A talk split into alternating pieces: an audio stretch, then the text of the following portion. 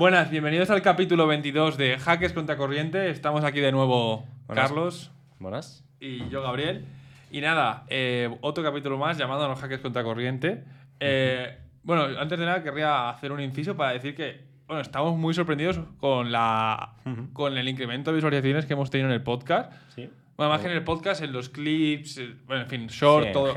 TikToks que subimos. O sea, hemos tenido nuestros primeros virales.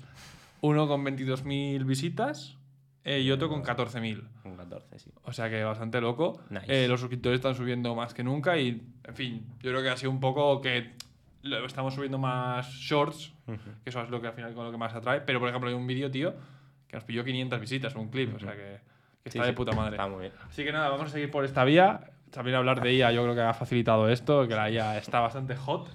Bueno, pasamos a la primera noticia. Y la primera noticia básicamente es la unión barra asociación de Microsoft con Page.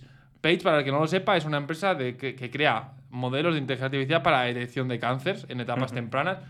Y básicamente se ha unido a Microsoft para crear una, un supermodelo de detección de cáncer. A mí me parece una noticia que es una barbaridad, porque Microsoft, una empresa de sistemas operativos, que bueno, que empezó como un No. sistema operativo, ahora bueno, ahora ya que es- Microsoft es todo, ¿no? Pero, joder, que se meta en tema de salud, me parece loco, pero es que lo veo súper buena idea, tío, porque al final ellos tienen todo el cloud de Azure, eh, lo tienen ellos, para entrenar tienen el conocimiento, además tienen el conocimiento de creación de modelos, tienen OpenAI, OpenAI que. o sea, eh, tienen el cálculo, la forma de hacerlo, les falta quizá el dataset, ¿no? Que eh, yo estaba leyendo sobre que Page, que yo no la conocía de antes, la verdad, eh, tiene, eh, es la empresa que más datos tiene sobre cáncer. Es decir, que todos los datos necesarios para poder entrenar esta inteligencia artificial se los puede proporcionar y lo cual me parece la hostia. O sea, yo no sé esto, pero esto me parece a mí una absoluta revolución. Además, eh, es una IA, o sea, que no está pensado solo para detectar cánceres comunes, sino es comunes y extraños. En plan, o sea, al final, me parece que además es un caso de uso, diría hasta que casi sencillo, comparado con lo que ya tenemos. O sea, Eh, sí. O sea, aumentan mucho la precisión, pero, o sea, en mi cabeza, ¿eh? Hablando, pensando como lo pienso, o sea, casi que me parece más sencillo detectar un cáncer una imagen que, obviamente, son patrones que no son claros de ver al ojo, que ChatGPT y programar. Me parece la hostia, o sea, esto puede abaratar muchísimo. El tema de hacerte una prueba, Sí, un sí. análisis de, de cáncer, podríamos, porque, vamos, uno de los mayores problemas que hay con la- el cáncer es si se pilla en etapa temprana, bastante, es relativamente fácil que te pueda salvar, porque coges, estirpas eso y ya está, ¿vale? Si te pilla en una etapa larga, hay un problema. Y aparte el cáncer como que no es doloroso, entonces pueden pasar años que tengas un cáncer desarrollándose y luego ya es imposible de curar. Entonces esto podría facilitar, igual que ha, pasado con los test de COVID, ¿no? claro, Exacto. que, o con test que se han abaratado muchísimo, que pudiésemos hacernos un test al mes o cada medio año o cosas así, prácticamente, o incluido en la seguridad social del país o por un precio que fuese súper asequible a partir de una edad. O sea, Sí. al final esto es una de las grandes ventajas de la IA. En salud lo vamos a ver mucho, de que procesos que antes eran muy costosos, Bueno, en salud y en todo. O sea, en salud, pero en salud me parece que es algo súper relevante, tío, porque Sí, en todas las cosas que son caras, en verdad. Claro, pero es que, tío, cuando veo, a mí, yo a veces, sobre todo al principio, cuando surgió todo esto de la IA, yo soy desarrollador, y eh, estaba como un poco escéptico, bueno, sigo estando a veces, decir, hostia, ¿hacia dónde vamos? Pero cuando veo estas cosas es cuando digo, vale, merece la pena tirar por esta vía, porque la de gente que se puede salvar gracias a aplicar esta tecnología, vivir mejor si lo aplicamos bien, etcétera, no- o sea, es brutal. O sea, no tiene sentido no desarrollarla, que sí, que viviremos habrá gente que perderá su trabajo, yo incluido, eh, pero vamos, o sea, creo que es algo que como humanidad tenemos, o sea, va, va a pasar, o sea, que va a pasar, va a pasar, no lo podemos decidir, Eh, o sea, es algo que inevitablemente va a pasar, pero bueno, va a tener una parte muy buena. Luego ya hablaremos de que, bueno, también está habiendo una carrera militar de ella, que es no normal, también va a pasar, o sea, es inevitable, pero bueno, eh, buenas noticias, no sé a ti qué te parece. Eh, pues sí, o sea, al final eh, creo que es muy buena noticia, sobre todo porque eh, muchas de estas empresas de IA yo creo que es importante que se puedan llegar a hacer ese tipo de asociaciones porque es verdad que al asociarte con una empresa tan grande y al final le estás cediendo una parte de tu empresa muy relevante que son los datos Entonces es normal que pudiera surgir alguna reticencia a esta. Pero, mm, o sea, hacer esta asociación. Mm. Pero es muy positivo que se haga y obviamente supongo que tendrán acuerdos y cosas así que Hombre. se asegurarán que Mm. todo, todo sea bueno para las dos empresas. Pero, pero me parece muy positivo. Es un poco lo que decías. Al final, eh, la IA va a abaratar costes.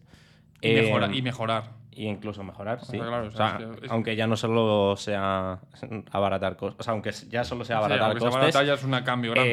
eh, es un cambio muy grande, sobre todo porque cuando puedes repetir un proceso, o sea, cuando puedes abaratar un proceso a- al absurdo, básicamente, eh, el, el hacer algo en masa muchas veces tiene mucho más, eh, mucha más aplicación, o sea, y mucha más impacto que, mm, que hacerlo simplemente a muy poca gente. O sea que, aunque no mejores el proceso, eh, hacer, o sea, abaratarlo tanto como para que sea eh, asequible aplicarlo a todo el mundo, eh, ya es una mejora muy importante. Claro, o sea, Y, y yo no sé, no sé en este caso si la mejoran mucho eh, a- al ojo de un médico o algo así, pero. Sí, también lo mejora aunque- ciertamente.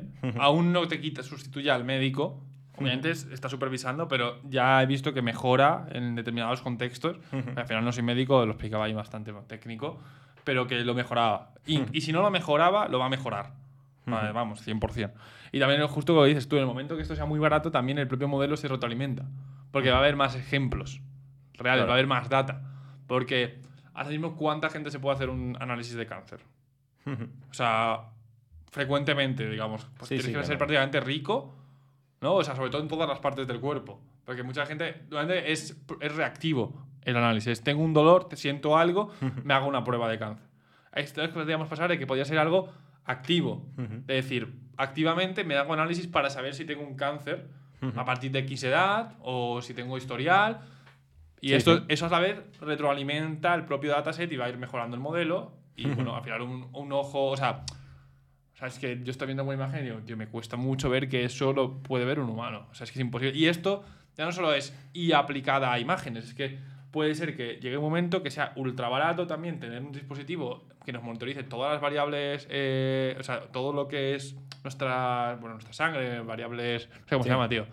Variables, no, eh, médicas vitales o Sí, constantes vitales. constantes vitales, más análisis de sangre constante por un dispositivo, etc, etc, etc, y que al final sea, Muy barato. o sea, que sea baratísimo y que nuestra salud mejore muchísimo.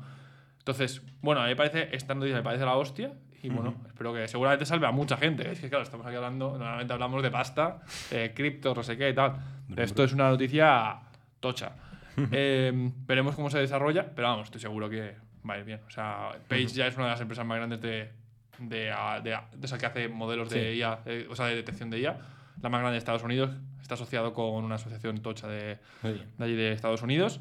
Eh, y Microsoft.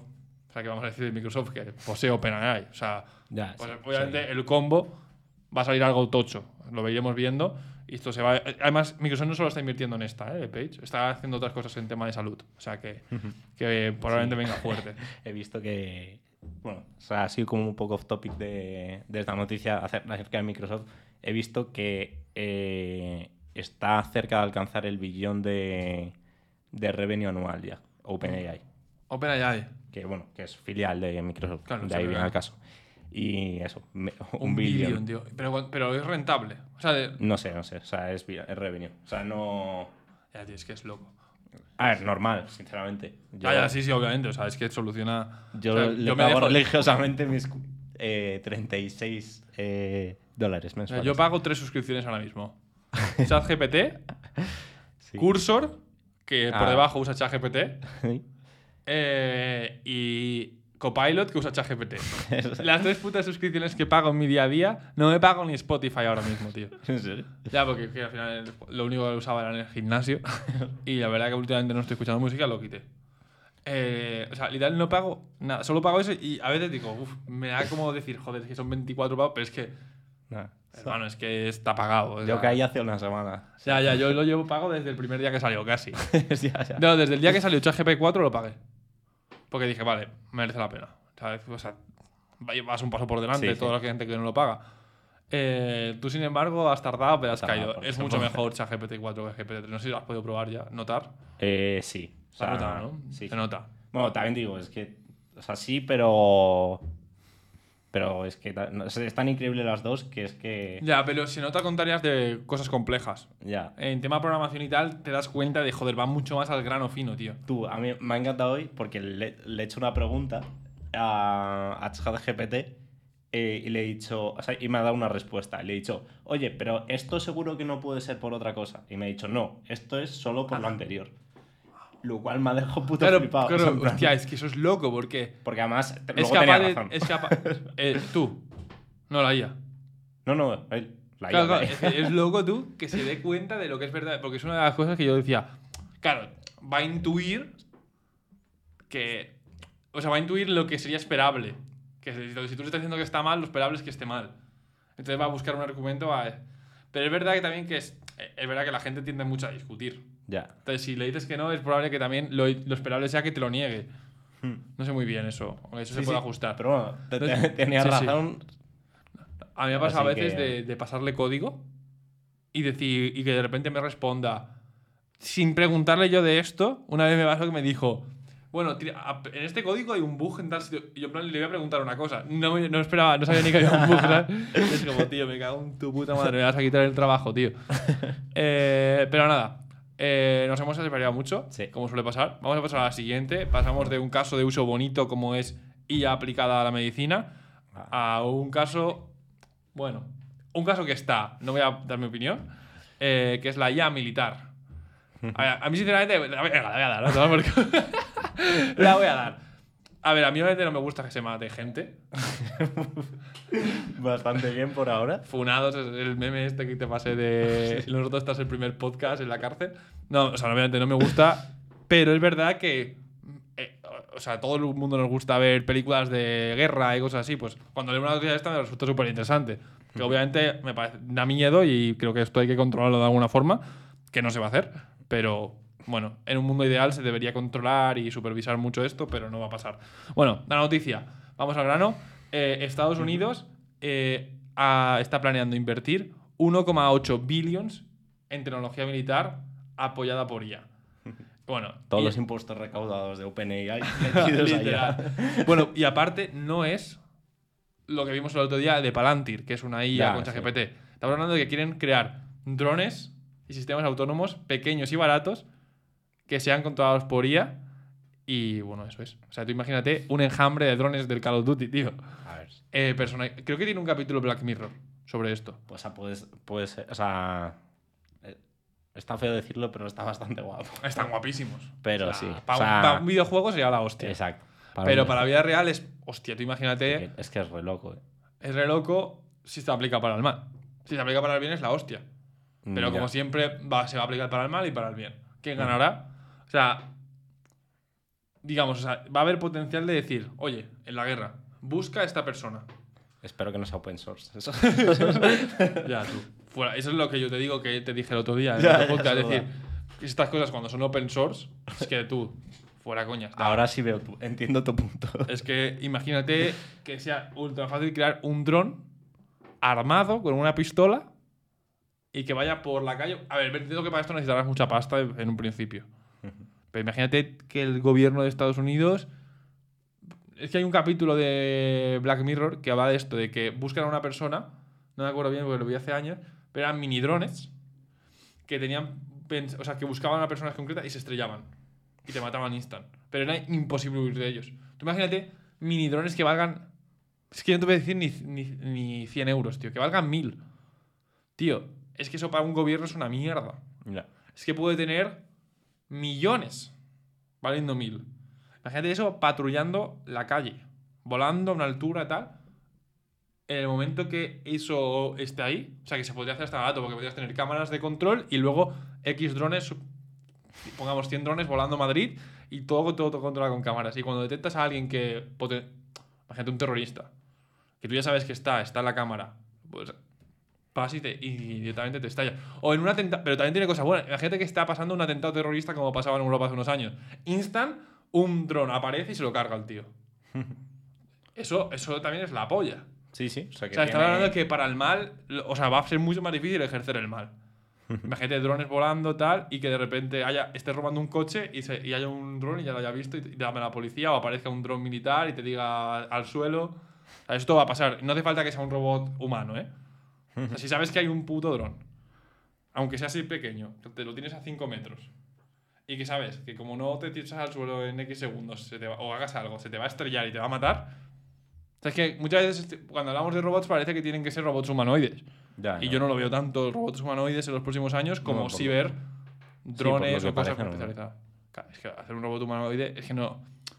Bueno, yo, yo la verdad he visto vídeos bastante.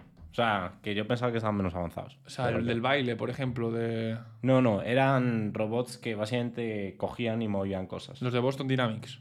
Es como Eh, el que sí. avanzado. O sea, están bastante. Están avanzados hasta, hasta volteretas ya, ¿eh? Sí, sí. O sea, que es loco. Pero. ¿sabes Tiene más movilidad que yo. Casi, casi que no veo la razón de tener un robot genérico. Eh, a ver, son O es costoso, pesado. A ver, depende del coste, claro. Ya, pero tú, por ejemplo. Eh, A ver, pero quiero decir, eh, si te cuesta menos que un, un empleado, pues puedes llegar a ser rentable. Ya, si es para algo físico, sí. Si te es más rentable tener el robot genérico, porque no hay robot especializado o algo así, ya, en verdad puede ser bastante, sí. O sea, pero yo no lo acabo de ver en los próximos años. Uy, cuidado aquí. Eh, el hecho de. O sea, yo veo más el robot de cocina y que no sea humanoide y a lo mejor solo tiene las manos y tiene todo muy cuadrado, de especializado en moverse por la cocina. Buah, tú me renta uno de esos, ¿eh? Buah, literal, tú. O tú, lo que, obviamente lo que vas, tiene que pasar ya es el que te gestione la puta casa. No.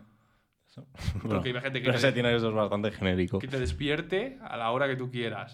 Te haga la cama. Madre virtual, ¿no? Madre, madre virtual mejorada porque no se queja ni te pega. y te hace la comida ajustándote las macros del gym. Eh, te hace todo, tío. O sea, es que eso puede pasar. O sea, por eso digo, cuando hablamos de ella con cosas malas, el mundo utópico, el mundo loco en el que vemos que no hay trabajo, es un mundo que a la vez todos estos privilegios los tenemos. O sea, seguramente el, es- si, si nos quedamos todos sin trabajo, también todos seremos, viviremos como los ricos de hoy en día, sin ser ricos. O sea, ricos en riqueza, pero no nominalmente. Serán problemas del primer mundo, ¿no? O sea, serán problemas del mundo X. Sí, porque eh. el primer mundo nos parecerá de vagabundos ya. O sea, el mundo de ahora. O sea, imagínate, tío. O sea, no tener que hacer nada casi. Todo lo que hagamos sea ocio. O sea, no tener que ir ni a comprar. Es que nada. Es que realmente podemos llegar a un mundo en el que no tengas que hacer nada. A mí el único trabajo que, que creo que va a ser difícil de sustituir en el corto, en el medio largo plazo, por cómo está desarrollado todo, que a lo mejor cambia, porque al final la IA si se desarrolla, al final va a abaratar mucho el, el propio proceso de desarrollo tecnológico, o sea que al final va a desarrollar todo. Es tema que sea de cosas muy personalizadas físicas. Rollo, un electricista en una casa random. Ya. ¿Tú qué, qué- qué metes ahí? O sea, tenía que ser un robot humanoide. Y tiene Sí, que sí. ser ultra... Imagínate que se meta por sitios, la mano, no sé qué, los cables, eso... Eso es súper complicado. Eh, o un carpintero especializado, ¿sabes? Eso es lo que veo que va a ser más difícil de sustituir, casi que programadores, etc. O sea, eso va a tener que seguir estando. Pero claro, ¿cuál es la demanda de eso? ¿Cuál es la demanda de electricistas en el mundo? Sí, que no puede haber infinitos. Claro, no puede haber infinitos o a lo mejor. Ok, pongamos que se reduce la jornada de trabajo, puede haber tres. En lo que antes, ahora hay uno. Y ahora sí viven. Pero o surgen trabajos. Bueno, entiendo que surgirán trabajos, obviamente, que no conocemos. Pero ese es un trabajo que parece mentira, ¿no? Decir carpintero, albañil o cosas así muy tal. Puede ser que al final lo que sea lo que más trabajo haya en unos, en unos años y no sea ser ingeniero, como te han vendido, cosas así. O sea, que, que- que es loco, ¿eh? Que yo no me lo esperaba para nada. O sea, me lo dijiste hace un año y me río. Hace un año me río en tu cara si me dices eso. O sea, Sí, cuando yo vi GPT la primera vez, dije ya. O sea, yo ya eh, creo que fue al poco, en plan, lo probé una vez y ya es como, vale, ¿qué ha pasado aquí? Vale, aquí ya esto es otra cosa. Toma mi tarjeta. Toma, toma mi puta tarjeta. Me acuerdo al, princi- al principio, tío, que no me planteaba el pagar por eso. Me acuerdo que nos planteábamos, ¿vas a pagar por un chatbot? ya. Me acuerdo que nos lo planteamos, ¿pagaríais por ChatGPT? Bueno, ya estábamos todos aquí. Aquí. Al pie del cañón. Pues eso, tío. eh, terminamos con la noticia. Eh, carrera de ella militar, que aparte, bueno, último dato, todo esto surgió después de que China acelerase su inversión en desarrollo de tecnológico militar basado en IA. Que al final lo que decimos es, no puede pararse porque no depende de su nación. Hay, hay intereses co- enfrentados. O sea, ¿qué va a parar Estados Unidos y China, no? O sea, Sí. y o sea, o- o sea, esta- China va a parar y Estados Unidos... O sea, no hay... No confían lo suficiente el uno en el otro como para detener el desarrollo. Y aparte, bueno, lo que hemos dicho también, hay muchas cosas buenas. Si no se va de madre, si no nos mata un enjambre de drones chino o norcoreano, por lo demás todo guay. Eh, nada, pasamos a la siguiente noticia. Si quieres, háblanos, Carlos, de Metamask. Vamos a hablar un poquito de blockchain. Venga, pues pasamos un poco a territorio blockchain, sí, que lo tenemos abandonado. pues bueno, básicamente en Metamask, que, que, bueno, ya en los últimos años ha ido incorporando mucha más funcionalidad, Pero eh, más Web 2 que Web 3, digamos. O sea, antes era como una empresa muy nicho. Eh, pues eh, ha ido incorporando nuevas features como poder comprar cripto desde ahí con tarjeta, que lo hablamos no hace demasiado, porque Mm. eh, porque no he metido hace no demasiado, pues ahora ha incorporado la operación en contraria. Ha, ha implementado que tú cuando tengas pues tu USDC en, en Ethereum puedas eh, pasarte directamente al banco em, ese USDC a través de... o sea, sí, simplemente en Metamask, eh, como una operación más, puedes coger tu USDC, venderlo y, y recibir tus dólares, tus euros o, Claro, o la moneda que uses. Es, es la hostia. Es muy guay. Eh, además, es que a mí me parece eh, increíble el- la sencillez que ha conseguido Metamask. Sí. Que es verdad que tú ahora con dos opera- o sea, con una tarjeta de crédito puedes comprar cripto en Poqui- cinco nada. minutos Sí. Y retirarlo en otros cinco. Y también te permite hacer swap ya, ¿eh? Ya, sí, sí. sea, y es- bridges. O sea, sí, sí, que ya lo tiene todo. O sea, Creo que casi no falta nada. Eh, no. O sea, a ver, era, era lo predecible. Ellos tienen el sistema operativo de la blockchain. Sí. O sea, al final era lo que es ese. Iba a pasar, es como un poco el Google. El Google de. ¿Por qué Google tiene los anuncios? Tiene también YouTube, bueno, tiene, Fe- tiene Gmail, tiene el Docs, tiene el Drive. Al final, porque coño, entras en su plataforma y ellos te meten lo que quieren. Pues obviamente a lo mejor no tienen los mejores eh, comisiones o no tiene absolutamente todas las criptomonedas, pero eso es muy nicho ya. El 99% de los casos de uso lo va, a- lo va a cubrir. Si hasta yo lo he usado por sencillez que yo podría, sé perfectamente, podría metérmelo por una cripto de no sé qué, por un exchange, me ahorro una comisión, lo paso por One Inch.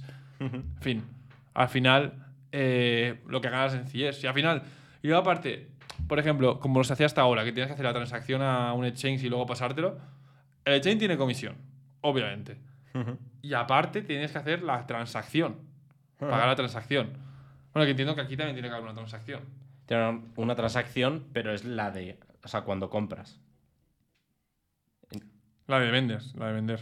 Eh, Ah, no sé muy bien, tendría que ser caro. Entonces, bueno, tendría que ajustarse más, porque tiene que cubrir el coste de la venta. O sea, estás en Ethereum. Sí. Claro, tienes que pasar ese Ethereum a, a la, al Sí, sí, a la verdad, sí. En verdad tiene que estar, porque no te los pueden extraer. Por eso yo, tío, me van a matar aquí los, los criptobros. Pero, tío, yo casi que para el 99% de las personas, tío, o sea, no le veo sentido tener un meta más. Eh, O sea, es que no le veo nada de sentido. O sea, creo que es mucho, sobre todo si no tienes mucha pasta, lo que más sentido veo es que tengas un Binance, Kraken, ahí tus criptos. Si las vas a holdear, o si vas a, obviamente, si vas a hacer movimientos constantes, tío, o sea, te ahorras de fees que flipas y de movida. ya, sí, eso sí. Yo, O sea, uso, yo uso Kraken y vamos, o sea, lo tengo ahí todo estaqueado, tal, no sé qué, sin problema. ¿Por qué Kraken y no Binance? Podría usar Binance, ¿eh? sí. Pero el tema es que me metido, son unos, unos Nah, pesados sí. para crear la puta cuenta, me la han cancelado por no sé qué mierda de tener que poner la dirección y tal. son un mazo pesados. Y que den. Kraken es en plan, sí, sí. Te he guardado tu script. Entonces, eso. Em, me fío de Kraken, es un exchange que, bueno, ha dado proof of reserve y tal. Eh, Eh, pero bueno. No es un eh, consejo de inversión. ¿Eh? No No, es un no es un consejo. de inversión. Pues, pues espero no tener que darle unos meses caída de Kraken, Sí. eh, el nuevo- el nuevo FTX, porque no me alegraré mucho de las, vi- las visitas de ese vídeo. Pero bueno, eso, o sea, lo que tiene que inventarse es una wallet, que creo que ya puede haber alternativas, he escuchado, en la que se integre en el navegador, pueda interactuar vía Web3, pero que la, la, la clave la tengan ellos. Es decir, que ellos me quieran una wallet. Sí, bueno, de hecho. Hay una. eh, ¿Cómo se llamaba? mm, no sé qué Tor. Sí, eh, Tormentors. No, Claro, sé. sí. Eh, no sé, no me acuerdo cómo era, pero. En fin, algo Tor, que básicamente, imagínate, clico tal y que ellos sean los dueños de ese dinero y te ayuden a poder navegar por el mundo Web3, pero sin tener que estar pagando las comisiones y todo del Web3, ¿no? Sobre todo para operar, no perder las claves, por ejemplo. O sea, no tiene sentido que alguien guarde sus claves, o sea, alguien normal. O sea, eso es absurdo. No o sea, eso va a cambiar. Tiene que cambiar y bueno, ya está cambiando. O sea, Sí, sí. la cámara se lo va a facilitar también bastante y tal. Entonces, bueno, eh, nada. Pues pasamos a la siguiente noticia y vamos a hablar ahora otra noticia de IA y es la IA volando drones. Bueno, la noticia es, me ha hecho gracia, ha sido la portada de la revista Nat- Nature, eh, Nature eh, y básicamente es que una, un pi- una IA entrenada para pilotar drones de carreras, no sé si lo has visto que está guapísimo, ¿no? Que, hacen, que van rapidísimo Sí, sí. pero van como a 200, 300 por hora, eh, en circuitos y hacen acrobacias, pues una IA ha ganado al campeón del mundo de pilotos de drones. O sea, es algo que sinceramente ya ni me impresiona. Ya, ya. O sea, yo lo que me extraña es casi que sea noticia. Porque pensaba que esto era obvio, ¿no? O sea, que, o sea, me parece casi que es algo que, comparado con todo lo demás, que es. Pero bueno, o sea, es verdad que No, es, es verdad, pero bueno. es un ambiente controlado, pero no del todo. Es verdad, ¿eh? O sea, bueno. O sea, no es que le hayan dibujado el circuito y ya está, ¿sabes? O sea, obviamente ha tenido que una cámara, visualizar. O sea, eh, pero bueno, ha ganado al campeón de drones. Y esto, se, ok, ahora estamos hablando de drones, pero que esto se puede extrapolar a aviones, coches, O a eh, drones. o a drones militares, como hemos visto antes, eh, o a, yo qué sé, a cazas militares. Sí. Pero bueno, que pasarían a ser drones. es en el momento que ya no son pilotados. Pero hasta como un asistente. O sea, yo, por ejemplo, una cosa que veo un poco que está ahí es el, la toma de decisiones. Sí. Como que eso creo que no lo puede hacer una IA. No se va a querer que lo haga una IA. No. En- Pero, pero imagínate que va un piloto al mando por supervisar, pilotado por un dron en casi todo momento, pero cuando haya que dar el alto el fuego, autorizar fuego, que haya que estar ahí un piloto para darle. Que a lo mejor no tiene que estar ahí, pueden hacerlo a distancia, pero. Pero en fin. Eh, algo así veo que, que va a pasar. O sea, por ejemplo, lo que no tiene sentido es, sobre todo en un ambiente tan controlado como es los aviones, que, no hay- que, los, que los aviones no estén ya pilotados por inteligencia artificial ya me parece casi absurdo, pero bueno, por regulación y tal, tardará. pero tío, o sea, al final casi todos er- eh, vuelos que hay, eh, eh, digo, accidentes que hay es por errores humanos. O sea, el 99,9%, me invento ese número, ¿vale? Me va a saltar uno diciendo, no, es el 98%. Bueno, en fin, un porcentaje muy alto de los accidentes es por error humano en aviones. Ah, o sea, por ejemplo, me acuerdo de Spanair, famoso de España, Sí. de hace 10 años o así, estuvo un avión en Madrid, se fue porque no hicieron la revisión de no sé qué. Es un checklist que tienen. Digo, tío, eso una IA no se le olvida en la vida. O sea, es imposible que se le olvide eso. O sea, no va a pasar. O sea, ese, avión, ese, ese eh, accidente se hubiese evitado. O sea, rollo de tener que ir ahí con el mandito, tío, me parece un poco... Bueno, en el aire ya lo hacen con piloto automático, ¿eh? El aire ya lo lleva un piloto automático. ¿En él? En el aire no lo lleva el piloto. Ah, vale, ya. O sea, es Bueno. hacen el aterrizaje y el despegue. Sí, bueno, pero. O sea, bueno, que el- hay partes que sí. O sea, pero. Se hacen como el control, pero digamos, lo que es la ruta, o sea, solo hace una sí, IA. sí. Eh, entonces, bueno, en plan, inevitablemente va a pasar. Yo una profesión que no estudiaría ahora mismo, casi que me parece... O sea, ya lo pensaba hace unos años, ¿eh? Pero ser piloto de avión, o sea, Un saludo a los pilotos. saludo a los pilotos, pero creo que es inevitable que pase, porque encima son sueldos altos. O sea, en cuanto se regule y esto va a pasar. O sea, ya está medio hecho. O sea, piloto automático de los aviones. En el aire ya se hace. Sí, no sé. O sea, es algo que puede pasar. Es verdad que... Joder, quizá alguien supervisando el avión por si acaso. Mm, Ya, yo creo que hay una parte de confianza de la gente que igual es un poco absurda. Eso es el primer avión que te montes y veas que está hecho y no se estrella. No lo tengo yo tan claro. ¿eh? O sea, O sea, ya, digamos, ya estamos hablando de que vamos en aviones que surcan el cielo y que hay turbulencias y la gente se monta. sí, también. Falta, da- falta data. Faltaría data de decir. Falta data, también otra data es que eh, la gente sigue usando el fax. Ya, bueno, en el sector público. bueno, O sea, en el sector privado nadie usa fax. pero quiero decir que hay gente Que que, sí, que obviamente. Yo creo que eso, o sea, si están va a ser. Quizá estar ahí supervisando, pero quizá un piloto y no dos. Sí. O sea, va a haber un periodo de adaptación, está claro. O sea, pero es una profesión que obviamente no tiene. No sería una profesión que yo estudiaría ahora mismo por si acaso. O sea, Porque si lo hace vas a estar solo ahí por un motivo de, regula- de regulación. O sea, un robot ya lo va a poder hacer por ti mejor que tú. No, porque es verdad. O sea, al final, o sea, no... Es un entorno muy controlado con un montón de variables. O sea, o sea no te vas... Por ejemplo, en los coches... eh, no, es más difícil porque te puede saltar un random con una camiseta de no sé qué tipo, de colores raros, con una bicicleta atada en el eh, detrás del coche y un, un coche que está hecho mierda por al lado. O sea, es como que es un ambiente mucho más raro y que te pueden salir cosas mucho más extrañas. En el aire es todo mucho más controlado, está todo ya muy monitoriza- monitorizado y al final en el aire no te va a surgir nada raro. ¿Sabes? Entonces es como algo muy, muy controlado que creo que inevitablemente va a pasar que van a hacer todas las IAs. Eh, porque en el momento que se vea que esa está más seguro, verá que ya es muy seguro, ya casi no hay errores. Sí, sí, que es. Pero va a pasar. O sea, yo creo que es algo que va a pasar. Eh, y nada. eh, eso es. O sea, no estudiéis para ser piloto. Bueno, si os gusta, sí. A lo mejor me equivoco, pero vamos, yo creo sinceramente que es una versión que lo va a reemplazar la llave relativamente pronto. O por lo menos no va a ser tan sexy. Donde va, donde 100% va a pasar es en el área militar. Eh, sí, eso. Ahí estamos. Yo quería ser piloto de caza, tío, de pequeño. O sea, menos mal que tomé la decisión de ser un nerd. bueno, que en vez de en dos años te va a quitar el trabajo en cinco. Bueno, tres años más. es eso. Eh, vale, pues nada, podemos pasar a la siguiente noticia. Eh, vamos a hablar un poquito de blockchain y como cuando hablamos de, block, de IA hablamos de tecnología militar asesina o de súper buenas noticias porque va a ser la, la, la utopía máxima, que nadie se va a morir y vamos a ser todos ricos. Eh, pasamos a blockchain, que todos son estafas o proyectos de... eh, bueno, es una broma. Es normal ahora mismo el sector blockchain está pasando por una etapa un poco tal. Veremos en un- Yo sí creo en el sector blockchain a futuro. Pero bueno, eh, pasamos a la siguiente noticia. Y es que el casino más grande del mundo cripto ha sufrido un exploit, o sea que lo han hackeado, y le han robado 40 millones de dólares. o sea, el casino se llama Stake y vamos, han hackeado 40 millones de dólares a través de una vulnerabilidad. Eh, lo han hecho en la red de Ethereum, Binance y Polygon.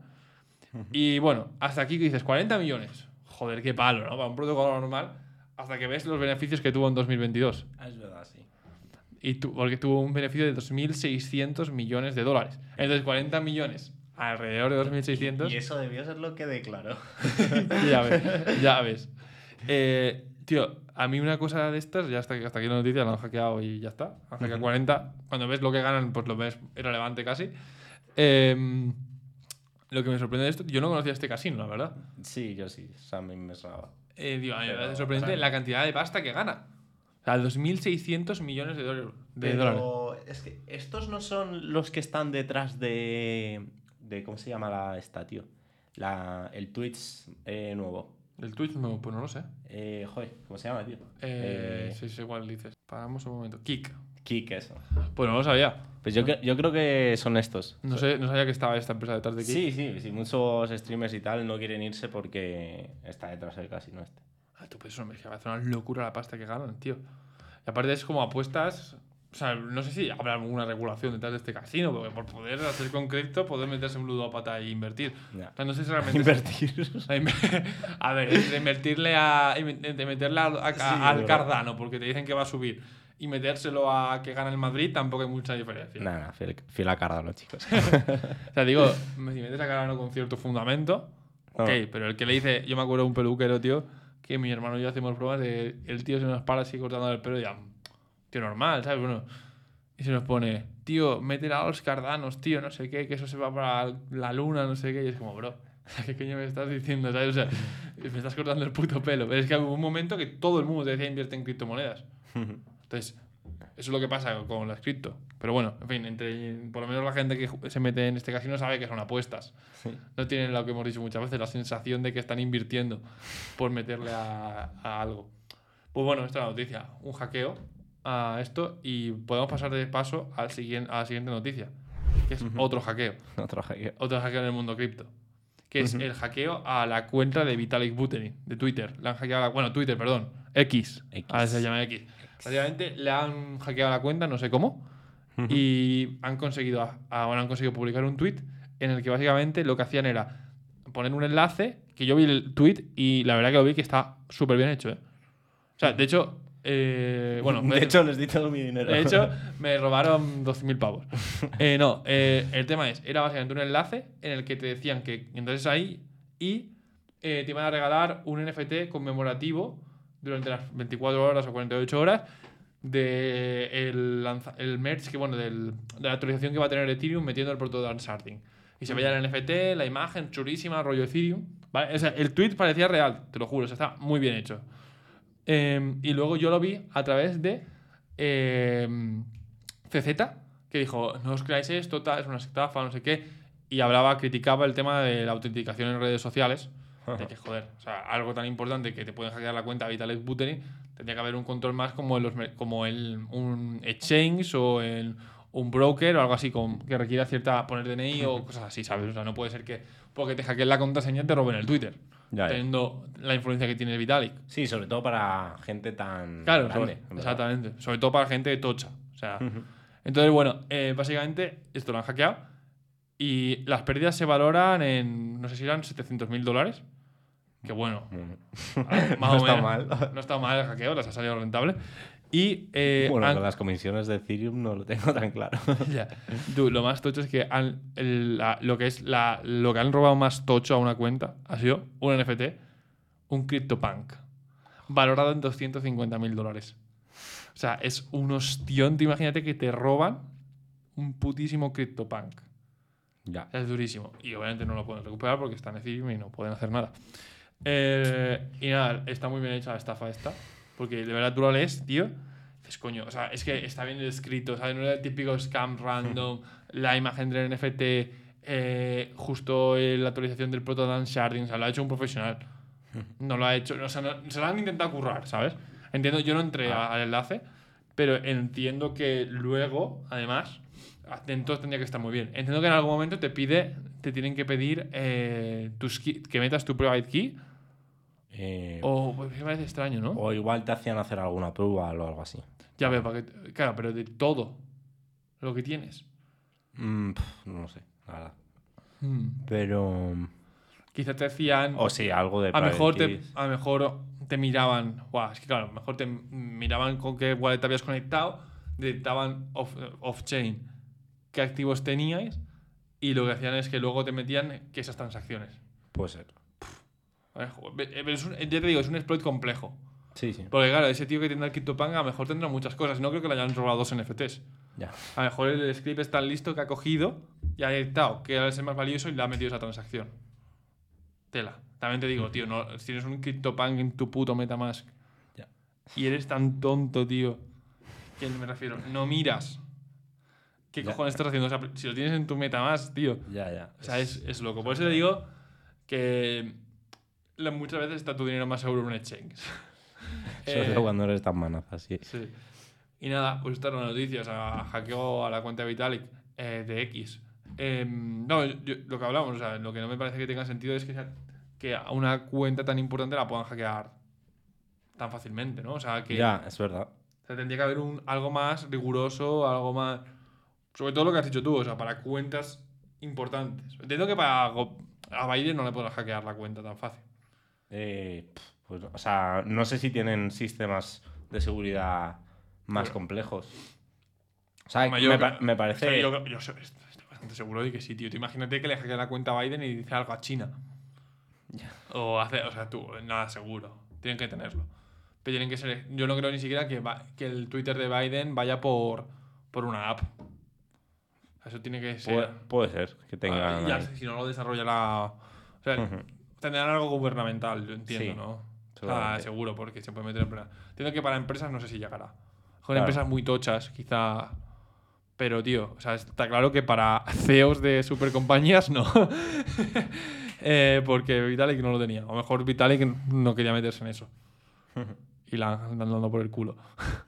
Nada, eh, de todas formas, eh, Vitalik a día de hoy aún no se ha pronunciado. A lo mejor cuando se vea, veas esto ya se ha pronunciado. Igual ha hecho el, el scam. Hostia, no creo que lo necesite por 700k. No, la verdad es que no. No creo que lo necesite.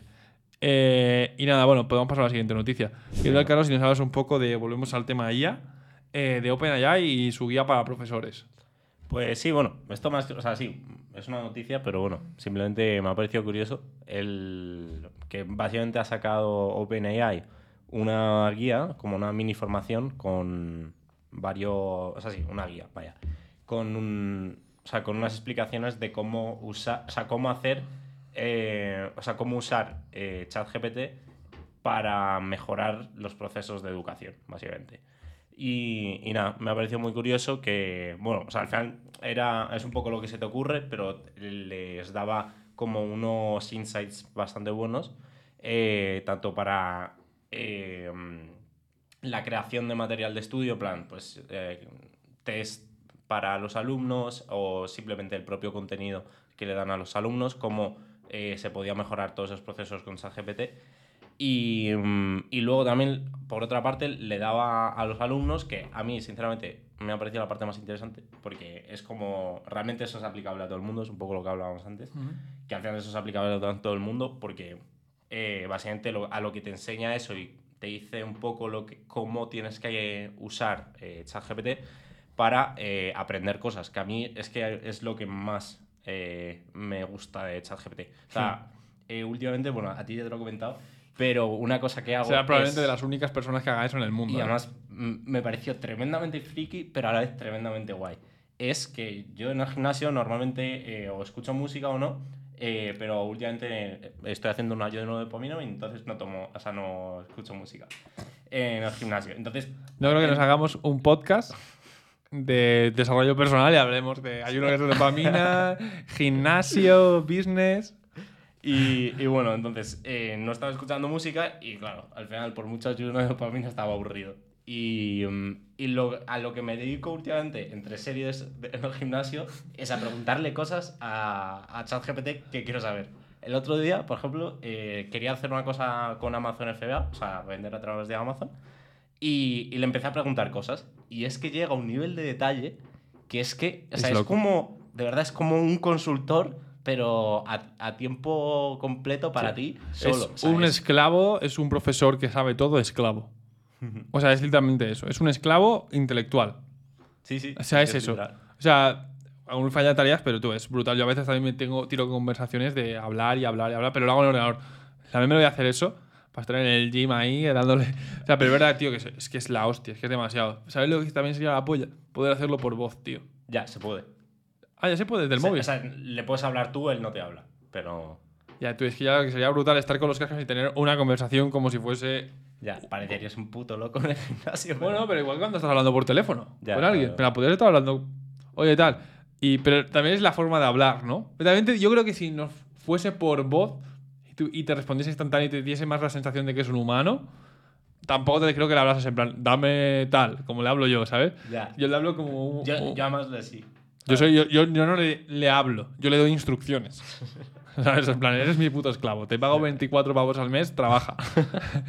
eh, o sea, claro, imagínate eso por voz, que te salga una voz normal, hasta una voz dulce de mujer, ¿sabes? Que te o de niño, bueno, iba a decir de niño, pero, o sea, tampoco es en plan. Sí. Ah, de algo, una voz no. Que, sí, que no te, que, te dé, que te dé cosa en plan tal y que te responda al momento y eso no estamos lejos de que ocurra. No. O sea, eso es cuestión de años de. Imagínate, es que es brutal.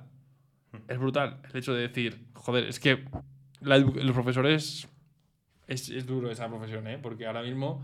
O sea, como más que profesores, lo que yo veo que, pueda, que puede quedar la profesión es a, a tutores, apoyo, asistentes. Pero lo que es una. Si ya estaba anticuado antes. Sí, es lo que te iba a decir que. es lo que te iba a decir que creo que es una profesión que no se ha adaptado demasiado a, a, a, las nuevas tecnologías. Y bueno, de hecho, mi padre es profesor y me lo dice bastante. Que mm, eso, que hay que. O sea, que se ha debido a hacer una integración mucho mejor de las nuevas tecnologías que no se ha hecho. Y, y, que era la tendencia a la que se tenía que seguir, a la de pasar de ser eh, las personas que imparten la clase a ser eh, las que resuelven las dudas y entran más al detalle del problema de cada niño. O sea, de cada chaval. Es que, por ejemplo, eh, tú y yo somos ejemplo de que hoy en día no hace. Es que te diría que es, no es ni mejor. no, es que, no es que sean igual, es que es peor. Un profesor hoy en día que sabe buscarte la vida por Google. Porque, vamos, nosotros hemos aprendido todo por Google antes de que existiese la IA. Y al final está, nosotros, por ejemplo, no, es por ser tampoco chulo, pero llevamos muy avanzados a la gente de nuestra edad a nivel de conocimiento. Y bueno, puede ser que se nos dé bien, pero sobre todo era porque teníamos la capacidad de buscarnos la vida, de decir, tengo un problema, si te quedas, si tu actitud es me quedo parado, a ver si un profesor me lo va a resolver, porque hay gente que tiene esa actitud aún hoy en día, de que si el profesor no te lo dice, no te buscas la vida, y es lamentable eso hoy en día. O sea, habiendo internet, o sea, podías literalmente tener acceso a todo. En cambio, eh, ahora, es que ya, si- a mí lo que me fallaba mucho de, decía, joder, ojalá tener un tutor o algo Ya, yo es que lo que me vida, resolviese, tío. que cuando muchas veces estaba explicado de una forma, y joder, esto no lo entiendo. Y es que vas al puto grano fino y dices, vale, entiendo esto, pero esto porque es así. Y esto no tal. Y el, el nivel de capacidad de comprensión de las cosas que puedes llegar a tener gracias a ChatGPT Es brutal. es, es de locos, porque tiene todas las fuentes a la vez. Le puedes preguntar de tu caso concreto, de lo que no has entendido, sea, que al final en Google había 10 fuentes que estaban mejor repartidas en, 15 en un artículo, en no sé qué, en un libro, en no sé qué, esto lo agrupa, lo entiende, lo conecta, y tú de repente puedes preguntar y adaptar a tu... Es, es, es otro nivel. Vale, bueno, de nuevo se nos ha vuelto a, a calentar la cámara.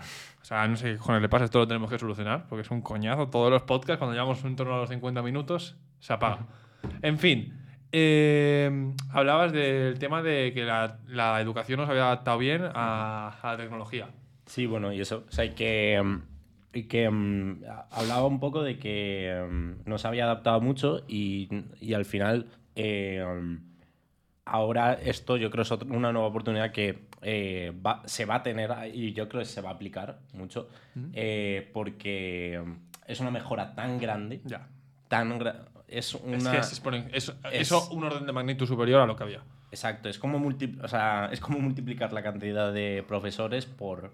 eh, o sea, que cada uno pueda tener el suyo. O sea, Claro, es que antes el profesor podía hacer de, digamos, de persona.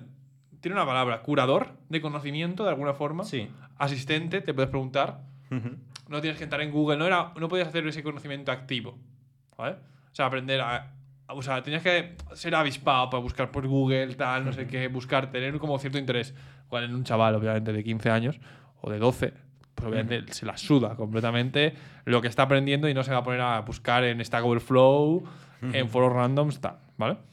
Entonces, claro, cambiamos de paradigma y es que ya no estás ya no le estás dando el conocimiento, le estás dando al, prof- al propio profesor. O sea, la IA es el profesor. O sea, ya no hay ninguna diferencia entre un profesor prácticamente y ChatGPT a nivel de su función. Lo único que falta es que sea activo y guiar al, al alumno, evidentemente un chaval de 12 años. Pero, tío, sinceramente, me parece tan innecesario. Ahora mismo, o sea, tan, tan atrasado lo que había, si ya estaba atrasado antes, estaba atrasado la forma de enseñarlo y en lo que se enseñaba, en muchos aspectos, otros no, obviamente, otros también. Eh, ahora es que ya o cambia o cambia. Porque primero, o sea, ya no tiene sentido lo que se está dando. Porque lo que hace un año tenía sentido, ahora no lo tiene, que se enseñe. Hace un año tenía sentido enseñar a los chavales a escribir muy bien. Tenía sentido a muchas cosas. Ahora, o sea, ya estamos viendo, los deberes lo puede hacer una IA. En ese momento que lo puede hacer Ya. una IA, ya hay que cambiar. Pero ya, si antes decíamos la memorización, es que no tiene sentido memorizar. Ya, y ahora no tiene sentido memorizar y, y muchas otras cosas. ¿Que se les tenga que dar una cultura general? 100%, obviamente. Hay- pero hay que cambiar los conocimientos y el método de enseñanza. O sea, digamos, que tú quieres enseñar a escribir a una persona decentemente. Vale, ok, pero ¿cómo le vas a enseñar? Pues tienes IA, pues, o sea, aunque sea, po- o sea, guiado por IA, y a lo mejor el profesor. O sea, a lo mejor el colegio como algo más. No lo invento, yo no tengo ni puta idea de tema de educación, ¿vale? Pero de haber pasado por ahí, haberme informado mínimamente. O sea, algo más pedagógico, ¿no? De. Vamos aquí, tenemos actividades, conozco gente, que eso es muy importante del colegio. O sea, no vas a estar en tu casa sin conocer gente.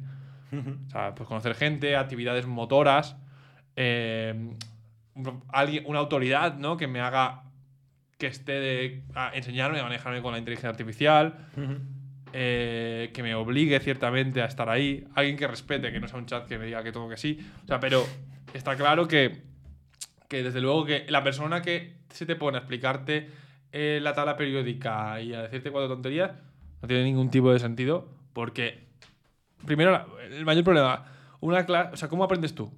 O sea, una persona. Si yo, tú me explicas algo, lo aprendo muy bien. Porque eh, te puedo preguntar y te puedo preguntar y te puedo preguntar individualmente.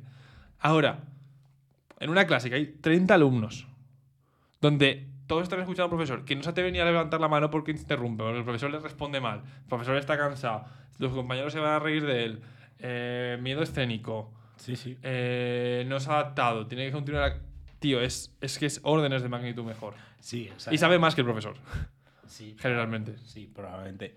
Eh, de la mayoría de cosas sí, eso está claro. Eh, es verdad que, bueno, luego también habría que ver hasta qué punto tiene precisión, que, eh, que sí. Que la cosa es que seguramente sí. ¿no? Seguramente. O sea, Y sí, si no la por- tiene, la por tendrá mi en pocos experiencia años. tienen más precisión que yo. Claro, o sea, y estamos hablando de que lo tuyo generalmente son cosas que no hay tanta información o, y que además son cosas que son bastante punteras. Por ejemplo, el tema de nosotros que trabajamos con blockchain, te sabe hablar de, de blockchain. Sí, sí. que- O sea, obviamente cualquier cosa que está en un colegio es algo que ya está ultra inventado y ultra hecho. O sea, obviamente es algo que, que hay que cambiar. Vamos, yo en mi día a día, se lo decía ayer a Carlos, ayer, yo me quería comprar un libro de David Goggins, que es una persona que me gusta bastante escuchar y tal. Eh, y tenía un- él tiene un libro que se llama Don't Cannot Harm Me, They Cannot Harm Me o algo así, o sea, no pueden herirme en español creo que se llama. Eh, y este hombre, que es un Navy SEAL, una persona que ha tenido una historia de superación, eh, es un libro que me interesa su historia. Pero realmente yo lo que quería extraer era su conocimiento, sus píldoras, su forma de ver, sus consejos. Y tío, siendo realista, o sea, me puse a hablar con ChatGPT y me dio como los. Le pedí los 10 insights del libro. Y le pregunté varias veces y al final siempre iba a lo mismo. Entonces, al final hay 4 o 5 puntos en ese libro y ya no necesito comprarlo. Ya. Es verdad que. No tanto por el libro, sino. El, tú estás con un libro, estás un tiempo digeriendo el concepto. Pero entonces, quizá lo que hay que pensar es más en cambiar tu forma de usar ChatGPT más que leer un libro. O sea, a mí un libro me parece que era una forma antigua de transmitir conocimiento. Ahora creo que hay formas mejores. Eh, sí. Eh, entonces, bueno, eso. O sea, el tema es que no me voy a comprar el libro. Lo siento, de Big Goggins. Ahora mismo, si me lo compro, será porque me interesa leerme su historia, pero para aprender, desde luego que no. Porque las cinco, y además, estos libros suelen ser. Tienen cinco consejos y te los dan en 300 páginas, y como un tío me aburro antes. O sea. Que también es un poco el cáncer de este mundo, ¿no? De querer ir todo rápido y tal. Pero bueno, no soy perfecto. No sé, al final, y queriendo esa productividad, esa productividad máxima, obviamente lo ideal no es leerte un libro ahora mismo. Generalmente, a menos que el libro sea muy denso Sí. o algo así. Sí, bueno. Yo mm, tengo ahí sentimientos encontrados. Tú siempre, pero- siempre, siempre. Yo, soy, yo soy el radical y tú, bueno, sí, a ver lo precisa que es la IA, bueno, eh, tal. Ay. En fin, ya. Eh, yo ya te digo, yo no voy a comprar ese libro. Te, te puedo dar los tres conceptos. Es verdad que no- me di cuenta que no los he asimilado. Pero quizá tengo que ponerme. Igual que con un libro te tienes una hora, decir voy a leerme este libro. A lo mejor lo que decir, bueno, me pongo una hora a hablar con la IA de este concepto. Ujú. Y luego que la propia IA te evalúe de alguna forma, te haga preguntas. De hecho, una IA, una, empresa, una idea de negocio que se me ocurrió era algo similar, no sé si te acuerdas. Me parece buena idea. Una de tus 10.000. sí. Pero bueno. Eh, nada, podemos pasar a la siguiente noticia. Pues sí, a ver si. Vamos a hablar de. le corte la cámara y que nos hemos alargado. Se me ha hecho. Ya. Bueno, vamos a pasar a la siguiente, que es ChatGPT. OpenAI ha sacado la, el ChatGPT Enterprise. Enterprise. Business, empresa. Básicamente es. eh, esto que han sacado es una versión de ChatGPT de pago enfocada en empresas, como dice su nombre. ¿Por qué, ¿Qué tiene de especial que esté enfocado en empresas? Principalmente una cosa: que el conocimiento está. eh, es privado, es decir, que lo que tú hablas se queda ahí y no puede. Está en, la- en el cloud de Azure de Microsoft, que ya hemos hablado antes de él. Eh, y básicamente ellos eh, te garantizan que ese conocimiento no se va a usar ni nadie tiene acceso, es privado. Entonces está muy bien porque un caso de uso, un problema que tenían las empresas es, oye, yo estoy trabajando con patentes, con tecnología que es solo de mi empresa, conocimiento de mi empresa, datos privados, hasta. Y no puedo poner esto aquí en un chat porque esto está yendo a Microsoft, a servidores que luego pueden usar para entrenar sus propios modelos. Y imagínate que yo le hablo de una patente, de una tecnología que estoy usando, y luego ChatGPT 4, bueno, el 5, te empieza a hablar de, de lo que tú has hablado. Claro. Entonces ellos te garantizan que no reentrenan la IA, no van a entrenar modelos con esos datos. Aparte que son privados, y bueno, ya no solo eso, sino por propia protección de datos. O sea, no. Esto mejor son, o sea, son datos de empleados o cosas que no puedes poner ahí y lo estás preguntando como si fuese privado y en cambio esos, esos datos se los está quedando Microsoft. Entonces, básicamente es para cumplir con esto y que hacer un, bueno, que haya una adopción por parte de las empresas para uso de su, conocimiento y tal. Más ventajas que tiene, aparte de que sea privado, que es su principal core, han, aumentado la ventana de eh, tokens que acepta eh, ChatGPT de 8.000 tokens, ChatGPT 4, a 32.000. O sea que es bastante más, es 4. Multiplicar por 4, o sea que es est- estela. 32.000. pa- Básicamente un token se podría decir más o menos que es algo, Algo, algo más, menos de una palabra. más, más. ¿Algo más? Sí, sí. O sea, algo más de una palabra. Porque, por Vale, ejemplo, o sea, por las palabras- pequeñas, vale. En plan, Sí. una. eh, Sí.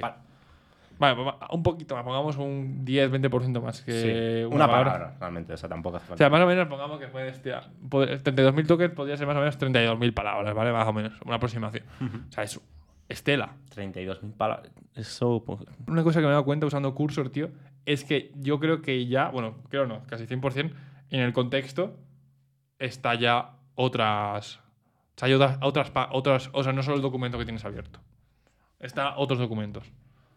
O, Pues, tiene, un- o tiene una caché o algo que A sea. ver, no paran de actualizarlo y ponían que se iba a meter pronto eso. Claro, es que yo me he dado cuenta y digo, joder, muchas veces lo que yo hacía era, estaba escribiendo una- un, a- un artículo, eh, o digo un artículo, estaba escribiendo código y digo, vale, cuando ya tenía varios ejemplos de funciones, por ejemplo, un repositorio de acceso a base de datos, las funciones las tenía que describir. Pero cuando ya pillaba esas, en ese documento ya me las pillaba. Ahora me doy cuenta que hasta la primera ya tiene, ya sabe más o menos cómo, cómo quiero escribir ese código en base a las otras. Claro, claro. Tío, es una locura. O sea, lo que me acelera a mí a nivel de programación no tiene sentido. Nada, sí, sí. O sea, no tiene sentido. Entonces, bueno, eh, nada. eh, pues eso es básicamente ChatGPT Enterprise. Han hecho eso eh, y luego también han sacado, eh, han metido una funcionalidad extra que es el tema, como una especie de templates de prompts para trabajar colab- colaborativamente entre los empleados de una empresa. Rollo, fíjate, el template de cómo resumir un artículo, ¿vale? O cómo traducir X artículo. Pues básicamente eso, algo así similar, eh, es lo que han sacado. O sea, algo bueno, una feature interesante, sin más.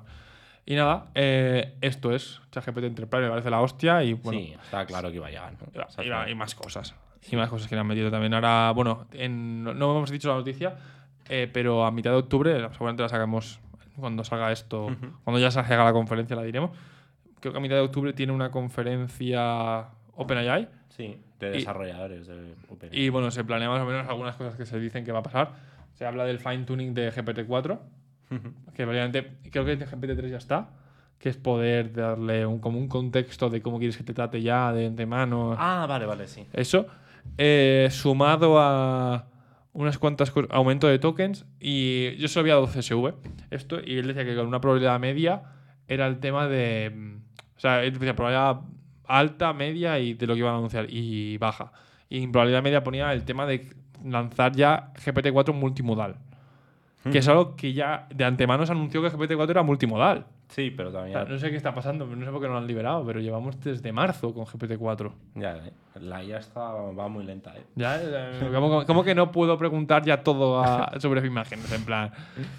Como eh, que no le puedo pasar una imagen de un problema y no me lo resuelve. Literal. Una mierda de tecnología. Eh, sí, tío, esto de la IA es una estafa. Eh, nada, eh, pues eso. Eh, ChatGPT Enterprise, eh, bastante interesante. Y si ya ganaban pasta, lo que van a ganar ahora no tiene sentido porque en el Enterprise hay mucha pasta. Entonces, bueno, eh, nada, pasamos a la siguiente noticia. Si quieres, Carlos, cuéntanos otra noticia de IA que para mí me parece tochísima, Sí. que es el tema de Google y el asistente que ha creado. Sí. Eh, bueno, básicamente es, eh, se llama Google Duet y es Me- un... me- me- o sea, habéis escuchado esto por primera vez y creo que es una, es, si es la primera vez que lo escucháis, va a ser algo que vamos a escuchar y vamos a, a escuchar muchas veces en, el- en los próximos años.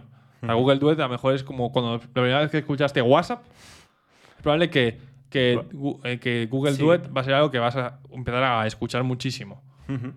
Entonces, bueno, cuéntanos qué es Google Duet. Bueno, pues Google Duet es básicamente un, un asistente como podríamos decir ChatGPT, o sea, es conversacional, le, tú le escribes cosas y te las resuelve, pero bueno, el, el punto que tiene diferencial a ChatGPT es que eh, está integrado en las propias aplicaciones de Google. Está, va a estar integrado en Gmail, en Drive, en, en todo, básicamente. Ujú. Luego para escribir documentos, en Excel y tal. Entonces, eh, pues nada, simplemente va a ser súper potente porque te puede. o sea, te- al final es tener integrado dentro de aplicaciones el propio asistente y la verdad me ha parecido súper chulo. y más porque eh, ahora como es- está todavía como saliendo, todavía no está liberado para todo el mundo, eh, hay que esperar una whitelist que parece que no es demasiado porque me han dicho en un par de días creo que lo tendrás. Eh, lo, lo guay es que eh, también va a estar integrado en Google Cloud. Que a mí ha sido eh, lo que me ha gustado. No, es que es muy loco. Porque, bueno, Google Cloud, para que no lo, no lo sepáis, es el cloud de Google, que pues al final tiene un montón de, de cosas muy complejas que eh, es muy difícil tener eh, el conocimiento de todo eso. Entonces, eh, es muy. Es mazo potente el poder preguntarle cosas acerca de los servicios, que además él va a tener un contexto muy bueno porque tiene toda la documentación, tanto interna como externa, o sea, como pública de, de Google, acerca de su cloud. Y Y tu información de lo que tienes activo en ese momento, tú, de quién eres, de lo que se- puedes estar, tu- el conocimiento que tienes, lo que tienes desplegado, ¿sabes? Lo que- y, y no es para nada fácil desarrollar eso, ¿eh? no, O sea, no es un chatbot, eh, no es un fine tuning random. O sea, le han metido todo el conocimiento de Google. En tu conocimiento empresarial, me refiero, de lo que exponen al público, además de integrarlo con todas sus herramientas. claro. Que además lo han hecho súper rápido. Una empresa tan grande que se mueva así de rápido es una locura. Google. O sea, es, es la hostia. Eh, pero, tío, esto yo creo que es algo que lo hablamos en Palantir. Palantir lanzó eso a nivel militar. Lo vemos en Google, yo lo he visto ya en unas cuantas más. Y eso va a ser el futuro. O sea, 100% el futuro va a ser que las webs van a tener un asistente, eh, chatbot. Sí, por, por ejemplo, yo, o sea, un caso parecido a esto es Cursor, que es eh, el, el, el IDE que usamos nosotros para programar, básicamente el editor de texto que usamos para programar, Mm. Que eh, a mí me ha hecho usarlo mucho más. Eh, No, no, literal, yo no paro de usarlo. Porque es súper cómodo. Eh, Antes tenía que copiar eh, la esto y me iba a una pestaña y lo, y lo se lo preguntaba a. Ya no Pues esa tontería Es, un- es una barbaridad, no es una tontería. te hace que no siempre lo hagas, pero si lo tienes ahí activo es darle a- al shortcut y ya está. O imagínate, yo por ejemplo, muchas veces, eh, por ejemplo, hoy tengo ya un repositorio quiero escribir la función delete o la función find by, no sé qué. Pues yo lo que hago, escribo la cabecera, lo que es la función, la dejo vacía, y hago command K y eh, co- co- complétala. Ya tiene el contexto de todas las otras que he hecho, que al final es absurdo.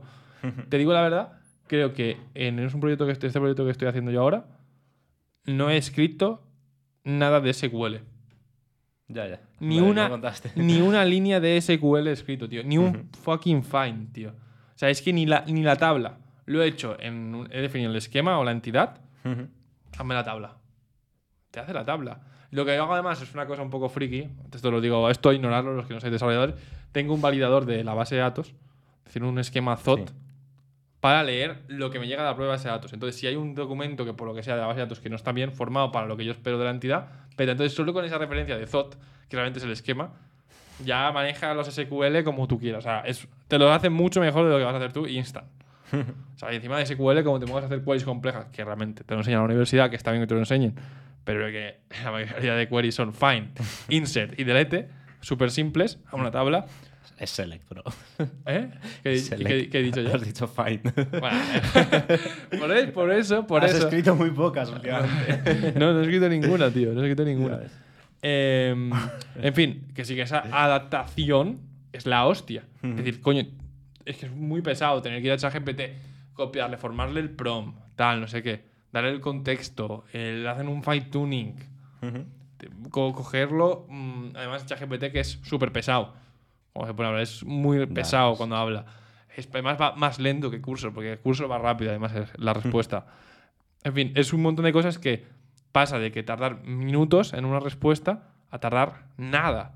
Y hay cosas que dices, vale, esta tarea, si la hago con IA, antes me, la- la- lo sabe hacer ya. Pero, ¿cuánto tiempo tardo yo en obtener esa respuesta de la IA? Pongamos, 3-4 minutos. ¿Yo cuánto tardo en hacerla? Dos o tres minutos. Pues no la voy a hacer con IA. Escribo este método. Ahora estamos hablando de que me hace que tarde segundos. Entonces pasamos de que tareas que son de un minuto, dos minutos, que son redu- mm, poquísimas, o sea, que tal eso, hago con eso, lo hago en un momento y a lo largo del día, ¿cuántos minutos son eso? Pero yo creo que me he ahorrado un día que estoy programando de verdad, en serio, 8 horas al día, ahí me ahorra, yo creo que más de una hora al día. días, ¿no? ¿Eh? Todos los días. Todos los días. Eh, me ahorra por lo menos una hora. O sea, fácil. Puede ser, sí. O sea, es una locura lo, Es lo rápido que Es va. la hostia. Cursor es un- una cosa que. Bueno, yo creo que eso, lo que hablábamos. Google lanza su asistente, pero que. Eh, pero lo puede sacar cualquier empresa. O sea, Amazon lo va a sacar. AWS, que es algo súper complejo igual. Pero quien dice Amazon dice un e-commerce. O sea, un e- Oye, pero ¿cómo quiero devolver mis- mi pedido? ¿Qué pasa? Pues tiene el contexto de cómo funciona su política de envíos, tus pedidos, tal, no sé qué. Momento. Al final es como. O SaaS como complejos. si- eh, por ejemplo, en un e-commerce se, un- se asimilaría bastante a lo que es un. Un vendedor. un o sea, sí, un vendedor o un. Sí, sí, o sea que- un dependiente, ¿no? O sea, que tiene que. Es que va a pasar, o sea, es inevitable. O sea, quien dice eso dice otras muchas cosas. O sea, muchas veces los SaaS son tan complejos, o softwares, son tan complejos que te quieren un aprendizaje. Notion, por ejemplo, que lo estoy aquí usando, que lo usamos. Notion es complejo de usar. Coño, si viniese, viniese con un asistente que me guiase y le pudiese pedir, oye, quiero aquí una tabla de no sé qué tal. Oye, tal, ¿y cómo puedo hacer esto? Te guiase por la- integrar la propia aplicación Ya. o para edición de vídeo, programa de edición de vídeo, programas complejos, Sí, pero- es una locura. Es una locura. Es, digamos, es un profesor, digamos, otra vez, de la propia aplicación integrado. O sea, no, es, un- es que es la hostia, eso va a pasar. Y vamos, yo creo que casi todas las webs van a tener un chatbot. De eh, algunos más elaborados, que tendrán el presupuesto para integrarlo en su página web al 100%, y otros que serán más simples. Rollo asistentes, tal. Yo lo que no sé 100% es si una plataforma tipo Google o Apple hará un chatbot que ya se integrará con todas las webs. O sea que Ya. Pues puede ser. Eso no- ya, yo creo que eso es bastante costoso para ellos de mantener, porque tiene que tener todo, la base tiene que tener todo internet cargado. Ya, pero. O sea, Google un poco hace eso. Ya. Eh, sí, pero aparte de, o sea, es, es un Google, por ejemplo, sería uno de esos. El punto está, lo que no puede hacer es la integración con la web. Responder las preguntas, sí. Podría llegar a hacerlo. Pero luego también, ¿qué quieres? O sea, ¿qué quieres que sepa el bot? Tal, o sea, que sí, que podría sacarlo como una herramienta, está claro. O sea, está claro que en algún momento Google podría llegar a tener, sacarlo. O sea, es una cosa que puede pasar. Pero desde luego que la parte de integrarse con la app y todo eso es más compleja. Y eso no creo que pueda. Nada, bueno, pues aquí la noticia de Google, que está genial. Eh, y podemos pasar a la siguiente. Vale, vamos a pasar con la última noticia. En la última noticia vamos a hablar de blockchain, vamos a hablar de Arkham y Grayscale. Arkham, para el que no lo sepa, es una plataforma de análisis de seguridad, podríamos- no seguridad, más bien de privacidad de blockchain. Básicamente consiste en rastrear identificar eh, a quién pertenecen unos fondos anónimos en la blockchain. Es decir, bueno, pues tú eres una adres anónima en blockchain, ya sabéis. Tenemos vídeos aquí donde lo explicamos, lo que la diferencia entre anoni- anonimato y privacidad. Em, pero en estas es anónimo porque tienes una adres, pero es público toda la info, todos los movimientos que hace. Pero no sabemos vi- vincular esa- ese número gigante ese- a quién pertenece realmente, ¿no? Puede ser Elon Musk, o puede ser Carlos, o puede ser quien sea. Entonces, básicamente, esta, esta herramienta de análisis de, segu- de- de análisis de Big Data se encarga de llegar a trazar eh, quién es está detrás de cada wallet. Entonces, además es increíble la plataforma, cómo te hace los, te calcula las rutas, todo. Entonces, bueno, básicamente esta plataforma ha identificado eh, la, la cantidad que tiene Grayscale. Grayscale es un asset manager, un crypto asset manager. Realmente es que te holdean, puedes invertir a través de ellos En- en, en las cripto. No es, no es un exchange realmente porque no posees el- las cripto. Es más bien como que ellos tienen como productos financieros relacionados con criptos. Por ejemplo, Bitcoin no sé qué. Y tiene un precio que no es, no es ni Bitcoin, pero es como que está correlacionado en X- de X forma, ¿vale? Eh, entonces, bueno, eso es eh, lo que hace Grayscale. Eh, y nada, eh, básicamente eh, el tema es que Arcan ha vinculado la red de Bitcoin cuáles son las wallets de Grayscale. Y han obtenido que es el segundo mayor holder de Bitcoin, de la, bueno, de Bitcoin, del mundo. del mundo, exacto. O sea que es, es loco. O sea, no es del mundo empresarial, es todo. O sea, obviamente no es una única wallet. Porque, Ya, ya. claro, si fuese una única wallet, pues ah, esta wallet, aunque no sepamos quién es, eh, tal, es de pertenece a eso. Sino que es. La tiene repartida en 1750 direcciones. En ninguna de ellas tiene más de 1000 bitcoins. O sea, yo no sé cómo directamente cómo han sido capaces de encontrar esto. Me parece una locura. Eh, y nada, eh, básicamente tienen eh, 16.000 millones de dólares en Bitcoin. 16.000 millones. De dólares en Bitcoin. Poco menos que yo, creo. Yo tengo 5 o así. No he mirado mucho últimamente. Pero bueno, no sé cuánto está Bitcoin. que ha vuelto a bajar, por cierto. ha bajado un poquito. Eh, nada, pues eso. O sea, Grayscale, eh, que es un crypto asset manager, eh, es el segundo mayor holder de Bitcoin, que es una locura. Además, Grayscale está ahora un poco en boca de, de otras cosas, así relacionado con la noticia. Es que está en juicios con, con la SEC porque está em, tratando de lanzar su ETF Spot y bueno, se lo prohíben y tal. Ya sabemos la guerra que hay, ¿no? De, de las cripto, del tema de. em, de si, bueno, del lanzamiento de los ETFs por un lado, sumado a la regulación de los exchanges, si son asset, digo que si son securities o son commodities, etcétera, etcétera, etcétera.